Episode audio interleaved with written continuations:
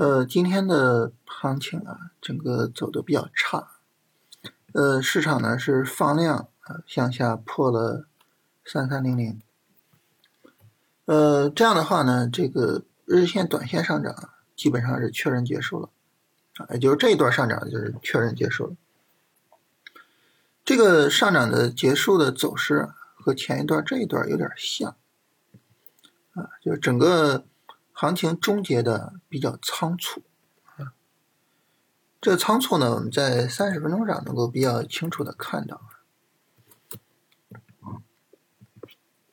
我们看这儿有一个挺充分的调整啊，然后一个三十分钟的拉升，这个三十分钟拉升其实没有太充分的展开啊，两根大阳，然后横一下就直接就暴跌下来。然后我们看今天呢，这也是一个很充分的调整。然后今天，呃，拉升突破前高，啊，但整整个上涨也没有一个很好的延续，就掉头直下啊，连高位的横盘都没有，啊，掉头直下。所以整个行情终结的比较仓促啊。呃，如果说大家觉得啊，比如说这个，虽然说啊，这个最近几天一直在说见顶的这个风险。但是呢，没有出得来，啊，或者是这个回吐比较大什么的，我觉得可以理解，啊，为什么就就是整个结构，嗯，太快了，可以理解啊。这个行情呢，目前来说就是要展开一段新的短线下跌了，是吧？啊，短线上涨结束了嘛，然后就后边是新的短线下跌。那这个时候就有个问题，就是这个短线下跌会不会终结整个的一个波段上涨啊？也就从去年十月末开始的这个上涨，整体上来说呢，行情不是很理想啊。我们看各个指数呢，除了上证指数走的还不错，你像创指跌的非常厉害啊，连续下跌。然后五零呢，现在也很接近破位，是吧？啊，两千也是比较接近破位。所以这个时候就整个行情不是很理想啊，但是呢，我们从行情确认的角度呢，还是说就是上证只要是不跌破三二二零附近的这个位置，我们就暂且不认为就是整个波段上涨终结啊，还是去积极的考虑说，哎，我要不要去做这个呃投机啊？要不要去做这次短线机会？那这个时候呢，就涉及到一个什么问题呢？就是对于这个。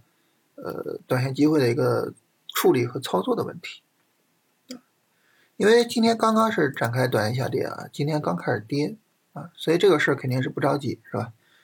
常规来说啊，一个短线机会的操作呢，我们是需要等三十分钟的下跌 N 充分展开，然后三十分钟上有结构的下跌 N 展开就这种走势啊，就三十分钟呃下跌反抽新的下跌，然后反抽下跌。就这种走势叫下跌展开，啊，也有这种啊，就高位横盘没横住跌下来，反抽啊，新的下跌，啊，就这叫下跌的走势。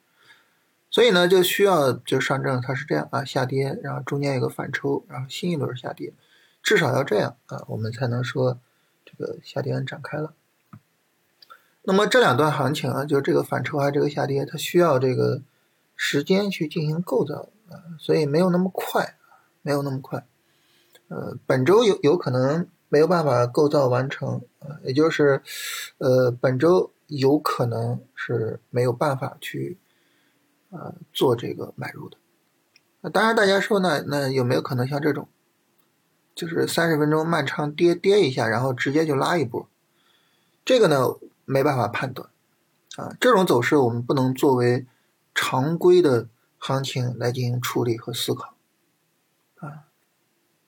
正常情况下还是耐心的等整个下跌的展开啊，所以本周呢可能不会有这个短线进场的机会啊，超短上你肯定没法做了嘛，所以这个时候呢就耐心等。当然，这个耐心等呢不用担心说这个错失机会的问题，为什么呢？因为现在呢不只是大盘指数啊，呃，板块方面呢也是普遍的崩盘了。就没有板块可以做的情况下，不存在错失机会这个概念，是吧？你哪怕就是真的说市场很快涨起来，没有我可做的东西，那那怎么办呢？对吧？啊，所以这个时候呢，就是耐心等，耐心等呢，这个过程其实就是一个什么呢？就是一个等新的板块出现的过程，等新的市场主线确认的过程。啊，那么对于我们来说呢，等这个确认是交易安全的基本前提，所以需要耐心的去等一下。呃，我们现在呢，行情没有太明显的指示啊，也没必要去说就哪个板块更有希望呀，或者说哪个板块就会成为主线，这个没法判断。如果非要主观判断的话，我觉得光伏是有一定希望的啊。今天整体上光伏是比较抗跌的啊，然后整个光伏的日线结构啊也是比较充分的。但这个日线结构充分，主要是指的 ETF 啊，就大票相对比较充分啊。呃，行业指数呢比较一般。我们来看这个 ETF 的走势，上涨的时候一个五浪上涨啊，然后下跌的时候呢一个五浪下跌，相对来说是比较充分的。当然，这个走势结构准确的说不是日线结构，准确的说是一百二十分钟的结构，走势结构比较特殊。